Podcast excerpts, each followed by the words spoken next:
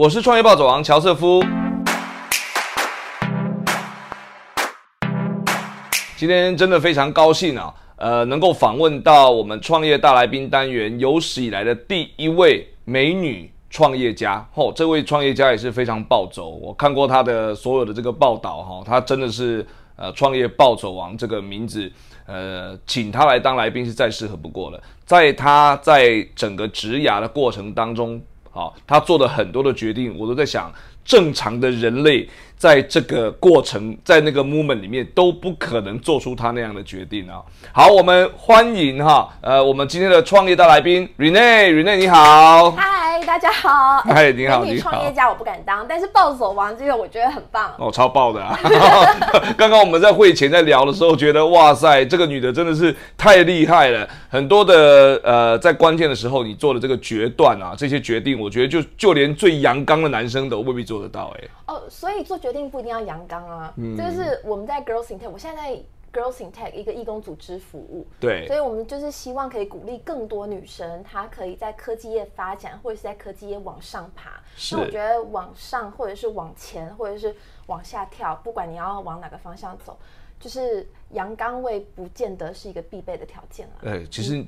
不用那么阳刚，讲话不用那么大声，做事也可以很杀，对不对？对，真的是这样。以前小时候都是讲话大声就先赢一半，后来发现这招不管用了。对，所以啊，我因为呃，Rene 他是呃从大学呃毕业研究所。一直在做的工作都是非常非常特别的工作，因为他过去做过的都是元首的翻译官，对不对？所以呃，包含你刚刚在跟你在访谈的过程当中，知道呃，你曾经做过我们李秀莲副总统、是马英九总统，还有蔡英文总统的翻译人员，对不对？所以包含你过奥巴马的话。哦，你还翻过 奥巴马的话？对，所以国家元首没有限定是中华民国的国家元首，还有包括其他国家元首。了解了解，哦，所以你跟奥巴马也是相当的熟，我只跟 欧巴桑比较熟。对，OK，好。所以我刚刚有提到，就是口译员很多时候都是小太监、小卑女的，我没有跟他熟啦，就是我们就是曾经服务过。啊，至少奥巴马跟你比跟我熟啦，我确定。所以还是要回到你。怎么会？你作为一个口译员，然后平常接触的都是这么高阶的这些呃政商人士，好了，啊，那怎么会又跑去创业嘞？因为我养猫，啊，是很跳动，是吗？对，哇，我我我其实是一个开心小子女，但我不，我从来不是那种就是说我立志要当老板，或是立志赚大钱，对，或者说我不要帮人家工作，我从来没有哦，就是。首先就是，嗯，口译员呢，在我们的文官体制里面，他不是官，所以你刚刚说翻译官其实是客气的，就是我们还在目前都是约聘人员。哦，他甚至是没有进到考试院的全序制度里面去的，是，呃，那这当然就是有非常非常多因素，我们今天也不去讲，对，但是呢，就是其实以前都有非常多长官想说，哎呀，你可惜了，你就是约聘人员，然后你。就是退休金什么也相对没保障，然后你也没有什么升迁的管道跟机会。那嗯，反正就是以前会有一些长官，他就想说你要不要就是考虑去考个高考啊、特考啊、干嘛的这样。那呃，我其实一直都没有那个企图心。嗯嗯，真的，那是 因为我养猫。的关系，那我经常要跟老板出差嘛。对。那以前因为我我弟比我小很多，所以我刚开始工作的时候他还是大学生。那可是一直到过了几年，他去当兵了。那我跟老板出差，没有人照顾我的猫。这时候，这时候我才想怎么办？那因为我是一个很难搞、很高拐的人，那世界上没有人愿意帮我照顾我的猫，因为我一定会那种，你今天有输他一百下吗？那你今我的妈呀！天哪！就那种恐龙家长，我那当时就是这种恐龙四主。所以，所以第一个就是我我房间找不到我满意的专业的托管，然后我所有朋友都知道我难搞个性，也不愿意帮我照顾我的猫，所以我就毛起来开了全亚洲第一间的精品猫旅馆，是在小巨蛋。对对，当初是在小巨蛋旁边是个卖普洱茶的。对对对对对对对对对，你有经过 过？哦，对啊，我知道，我知道这一家，原来就是你开的呀。是我开的，是我开的。因为养猫，后来跑去开一个猫旅馆。对，那。我们很多喝牛奶的不就？呃，对，所以创业就有句话说，你不要为了喝牛奶开一个牧场。但我那时候不知道嘛，我那时候其实创业有很多道理是是可以学的啦，但是我那时候是我没有我没有心要创业，所以我也没参加什么创业课程、加速器社团，我通通都没有。我就单纯就是说我想要弄一个空间，是就像我这么样神经病的家长也能够放心托付的，所以我还先去英国上了宠物行为学跟宠物营养学。天哪！我就觉得说，因为因为你知道我们那个环境，你就觉得说做每件事情都要尊重专业。对，所以我也不相信别人会说，因为我爱猫就把猫交给我，所以我也要搞到，就是说我也是个专业的爱猫人士。真的，你看最近这些。不尊重专业的都得到报应了，我们就不要说谁。好，所以所以其实你当时完全是按照直觉，就是呃办事情该怎么样才能办得好这样的直觉就去做了。对对，那这也是跟时机有关，就是我想要开宠物店，到我真呃我想要开宠物旅馆，到我真的开一间猫旅馆，中间其实酝酿了一年多。嗯，那。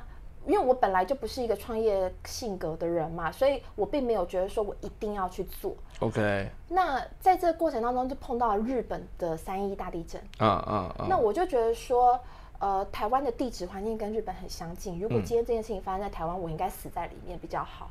因为如果我人逃出来，但是有十只猫死在里面的话，那我这辈子不管是法律传送，或者是我的精神纠缠。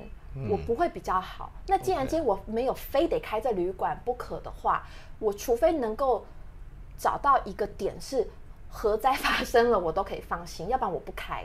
哇，天哪，你的标准也太……对对，所以我的那间宠物旅馆是全亚洲唯一防震、防台、防洪、防火的宠物旅馆。我十个房间，但是我整个旅馆里面有十九个洒水头。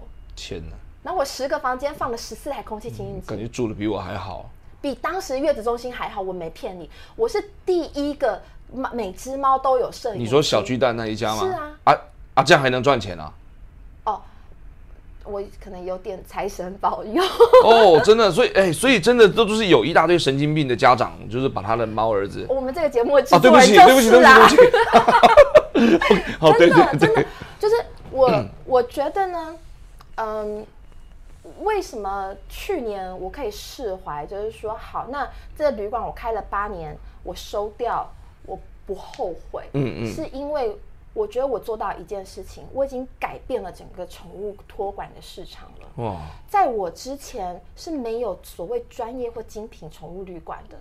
那个时候呢，是很多宠物店，他就把它空的橱窗拿来给人家寄养猫狗。对，然后呢，他们也没有人专门在。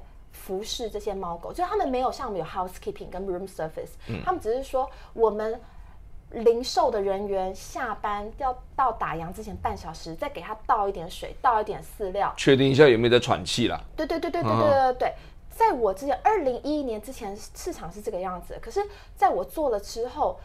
非常非常多的人仿效，然后非常多人发现原来这是有市场的，所以现在橱窗型的已经活不下去了。嗯嗯，现在就是有意识的家长都会送到是房间型的，然后真的有专人在照顾的这些猫旅馆。所以我觉得，如果今天一个创业的项目，它可以做到，它颠覆了这个市场，它颠覆了这些消费者的价值观跟这些消费者的行为，那我觉得我这品牌功德圆满。哎，你知道我昨天听到一个讲座哈，我觉得跟你讲这个东西很像哎。他说很多的创业者，他一直在致力于把产品打磨到最好，是，但是他从来没有去问客户到底要是什么。哦，对啊，对啊，他以为他这样是推出效能最好的产品，速度最快的啊硬体什么的，但是用户用户不。不不不在乎这些，对，你你的你的例子，我觉得给我一个感觉，你自己是用户，你会觉得你要打造一个你自己的猫儿子、猫女儿去住，你就觉得很开心的地方。对，我觉得这个这这差很多。这几年很多人讲 impact 嘛，就是说你做的事情不一定要创业啦，就你做的事情要有影响力。是。那我去年就很认真在想这件事情，那我觉得说我们确实有发挥我们的影响力。哦，非常棒。真的很棒，谢谢。所以，所以，哎，印象深刻，哎，所以这是你的第一次，等于是自己去开一家公司嘛？对。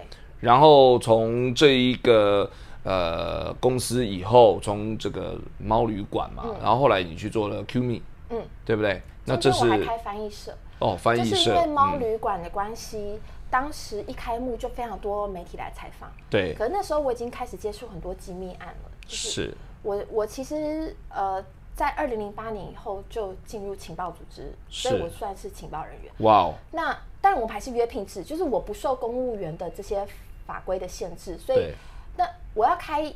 我要创业之前，我也是，我会，我也会去顾虑我的老板，因为我老板都非常非常照顾每一个，我不想让他们为难。那我那时候确实有问过，我也考虑过负责人设我妈或我弟之类的，就是我不想要给他们添麻烦。那后来反正呢，就是呃，我是约聘人员，所以我确实就可以开这个店没有问题。嗯，但是后来接了很多很多的采访。人我我就给我老板造成很多困扰，因为我们基本上是一个最好不要见光，对对对对对，但我不能在外面抛头露面。懂。可是这件事情就我越做越喜欢，你要我取舍的话，你可能我就选我就选猫旅馆，我就选择离开我原本的单位，所以其实我第二个创业项目是我的翻译社。哦，是哦，这个当然这个就比较容易想象，跟你过去的学涯可以接着，对对对对，对不对？所以那个时候 Q 那个猫旅馆已经结束了。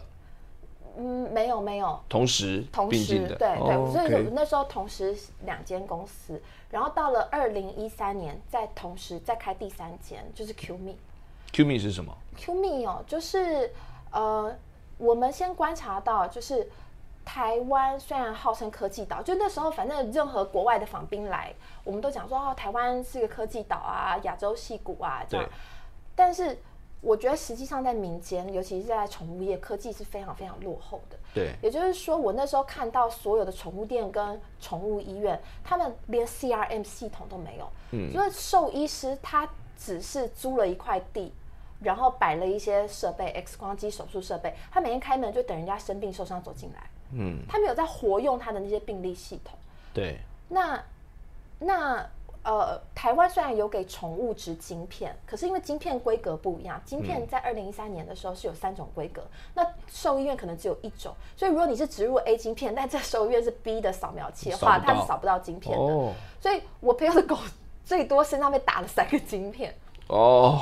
就是这样的话，就是任何人都可以扫得到。是是是是。那再来就是，你肉眼根本无法判断这只狗到底是有晶片还没晶片。当然，对对对。所以发生一件事情，就是二零一三年台湾爆发第一起狂犬病，嗯，五十年来的第一起。那狂犬病是狗传狗之外，狗会传人的。哦。所以它会是一个人类。好像有这个新闻，对对对对对对对对对。那因为台湾从来没有做过宠物的普查，所以那时候疾管局根本也不知道紧急采购几支疫苗。那根据我们去推算，台湾总共每年进口多少狗食，嗯，来算台湾有多少宠物狗，就是大概是一百八十万只。可是那个时候第一批疾管局紧急采购的疫苗是三十万只，哇，差多了，差很多，对不对？所以 Q Me 做的是我们的野心很大啦，想要做的是宠物的。呃，数位互证，懂了哦，这是大事情呢。对对对，而且你以那个量体来说，这是还蛮大量的生意。哎，对。而且当时看起来是完全的蓝海，对不对？对。哇哦。然后，但是呢，呃，你现在听起来很棒，对不对？觉得说这这个这创业项目是非常棒，我都想投资了。没错，但是就是，但是我觉得一般创业跟科技创业真的差很多。怎么说？嗯，我几乎就是完全要重新来过，就是很多东西都要从零开始。从光是打市场就很艰辛，对对对，要推广一个几乎是全新的概念，对，听得懂，但是别人都没在用，为什么要先用？这种感觉。然后还有就是，呃，我们要推一个科技的 solution 嘛，那其实你看现在很多加速器啊，或者是你去参加那个。pitch 的比赛，评审都会第一个就问你说你的 audience 是谁，然后你的 model 是什么。其实那时候我们没有想得很清楚，就是到底是 B to B 还是 B to C，我们没有想很清楚。所以我们一方面做地推，就是我们在宠物展的那一个礼拜算是上线，然后四天之内就有七千个会员，以当时的网站来讲是成长速度非常非常大的，然后有很多的。那个呃，宠物食品的公司啊，宠物用品的公司啊，对，还有宠物药品都想要来找我们，就是说看可不可以呃合作，嗯，因为对啊，你的量这么大，对，而且我们是全台湾唯一拥有超齐全宠物跟饲主资料的人。你想想看，就是这个 Facebook 快要起飞的那种感觉。是是是。但是我们做了一个很错误的决策，我啦，我我做了一个很错误的决策，就是当时全台湾最大的连锁动物医院，它有全台湾十九家动物医院，它总共有两百万只犬猫的病例，但是呢，它不知道两百万只死了几只哦，很妙吧？它不知道多少只已经出户了，或者是出国了，它只知道有一些很久没来了，这样。它有两百万只动物的资料，我们想说，如果我们可以跟他合作，两百万只汇进来，我们全台湾就无敌了。对，就他一直拖，一直拖，一直拖，就是动不动就说啊，来喝喝茶，啊 来聊聊啊，就是那个合那个合作一直没有签下来，可是我们公司就一直烧，一直烧，一直一直烧。那时候公司几个人啊？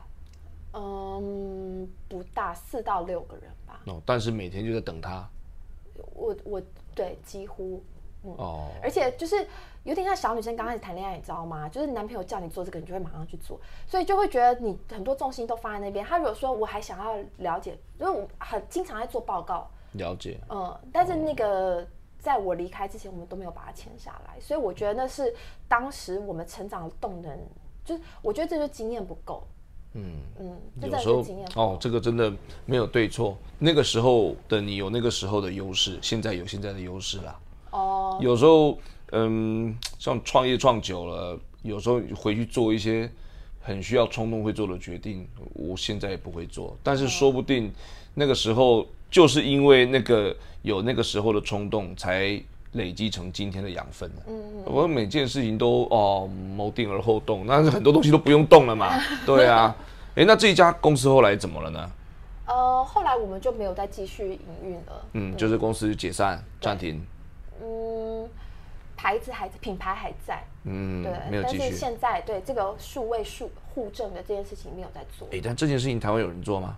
没有。哎，有有在找机会的那个注意一下，手口袋里面有钱的想要投资的，私底下那个联络一下 Rene，看他有没有兴趣再帮你帮你操一局。我觉得听起来不错，哎。就是你刚刚讲的，就是说有些人他经常在反省，对，那你反省的次数越多的人，越有机会进步。其实我也是蛮常。在问自己，就是说，现在是不是一个好的时间点，再把这件事情捡起来做？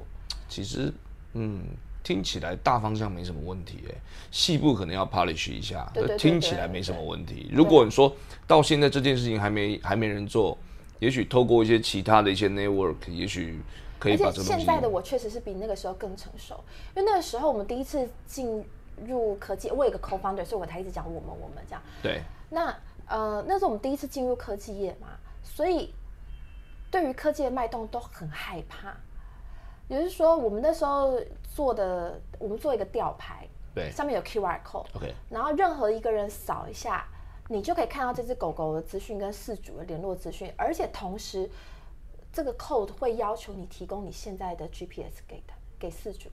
比如说，如果我在国父纪念馆看到一只流浪犬，可是我不能收容它，嗯，但是至少事主会得到三分钟前有人在那边看到它。非常好的 idea，好简单，对，但是那个年代呢，就是我们稍微风吹草动，我们都觉得我们快死了。比如说说 beacon，beacon 一出来，我们就觉得说哇塞，要颠覆你们过去的想法。对对，那比如说像我没有，现在一堆人在颠覆 beacon。对，没错没错。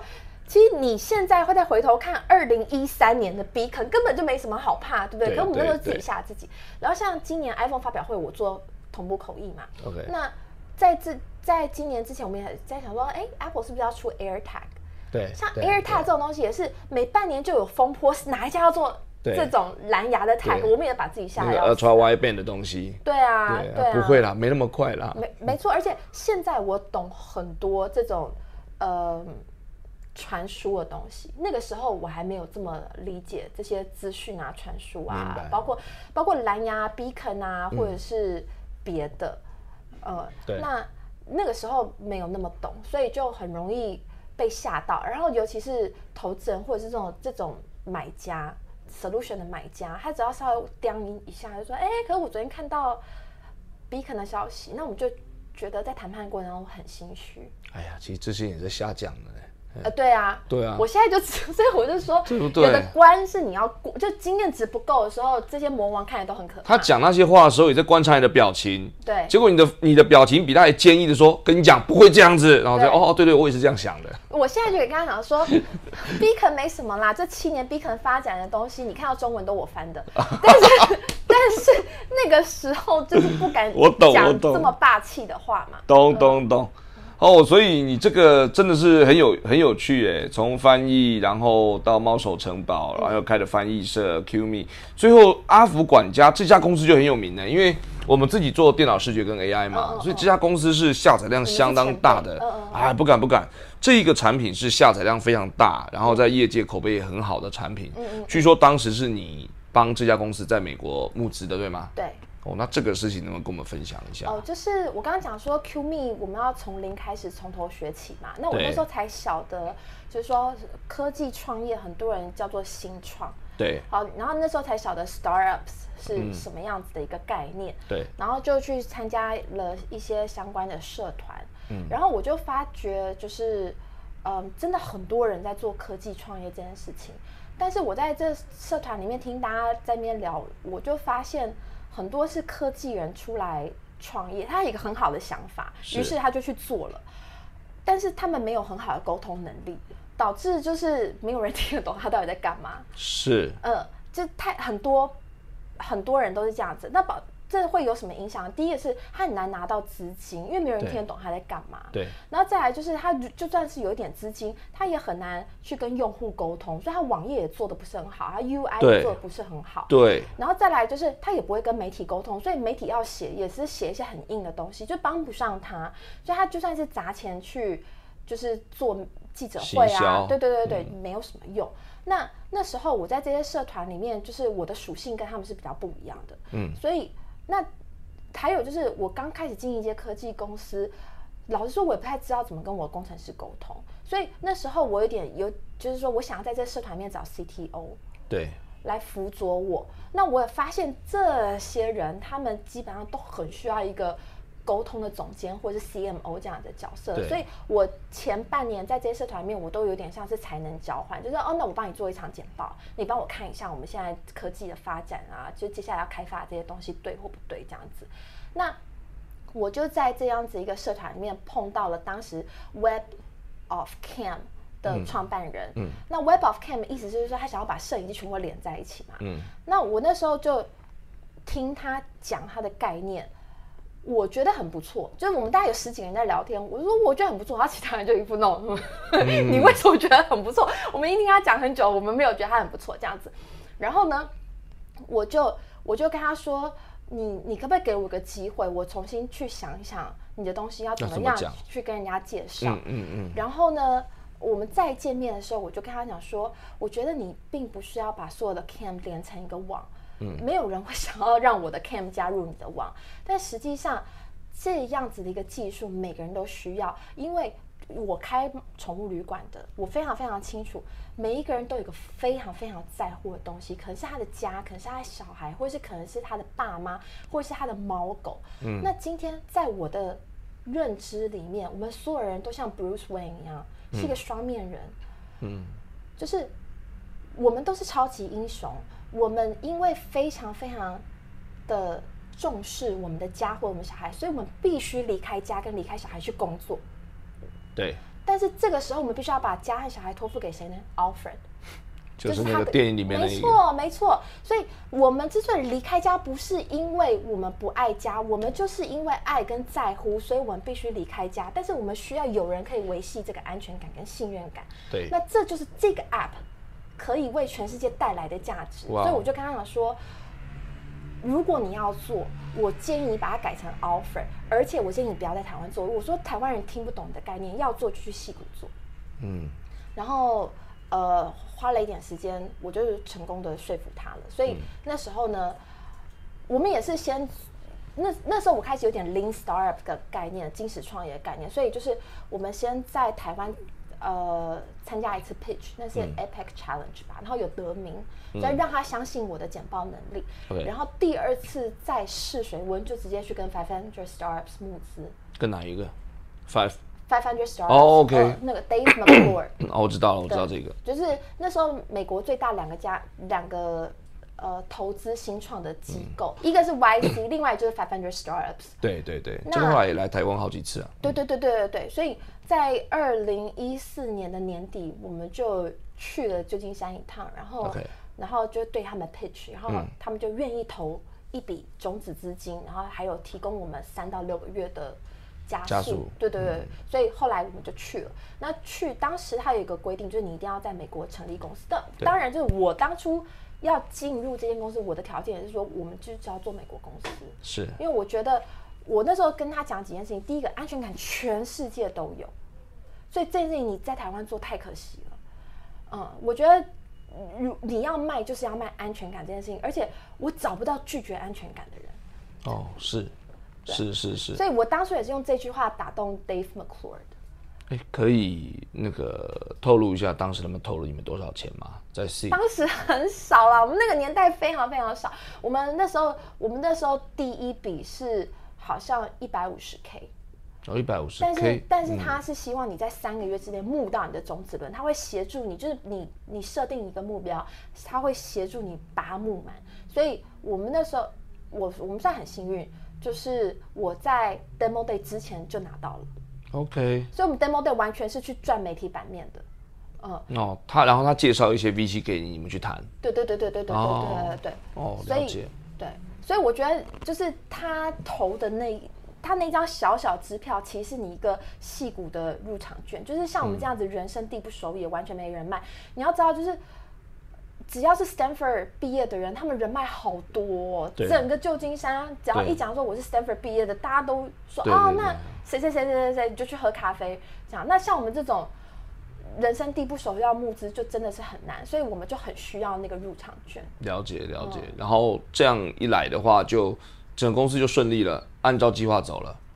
整个公司我觉得还行，就是说我们在二，对，我是二零一四年算是圣诞节前后加入的嘛。那我们公司是二零一五年一月成立的，所以从那个时间点来算的话，在我加入之前只有 Android，然后嗯，全世界的下载量不是很多，我记得十七万吧，然后。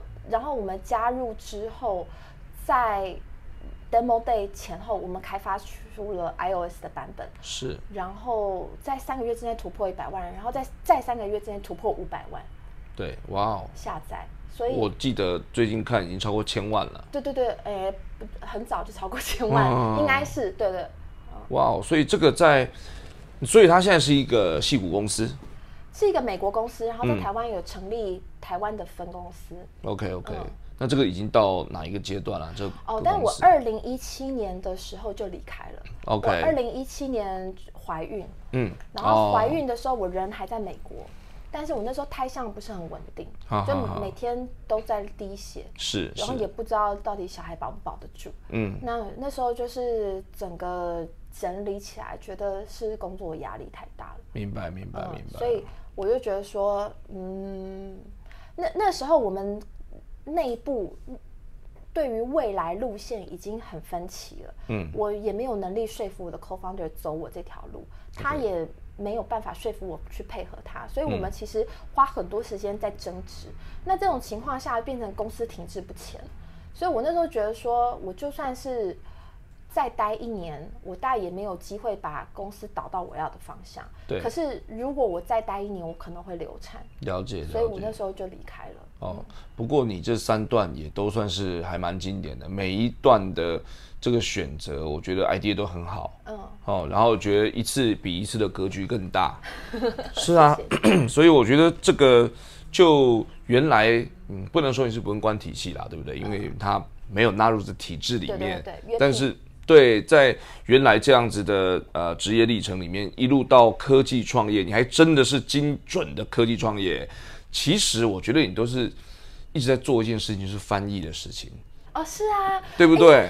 对对对，嗯因为你看，像最后那个阿福管家那件事情，你是把科技化变成人化。是是是，对啊，原来那个什么 Web of 什么东西的，Cam Web of Cam 是吗？哎呦天哪，谁听得懂他在干什么？对，阿福管家。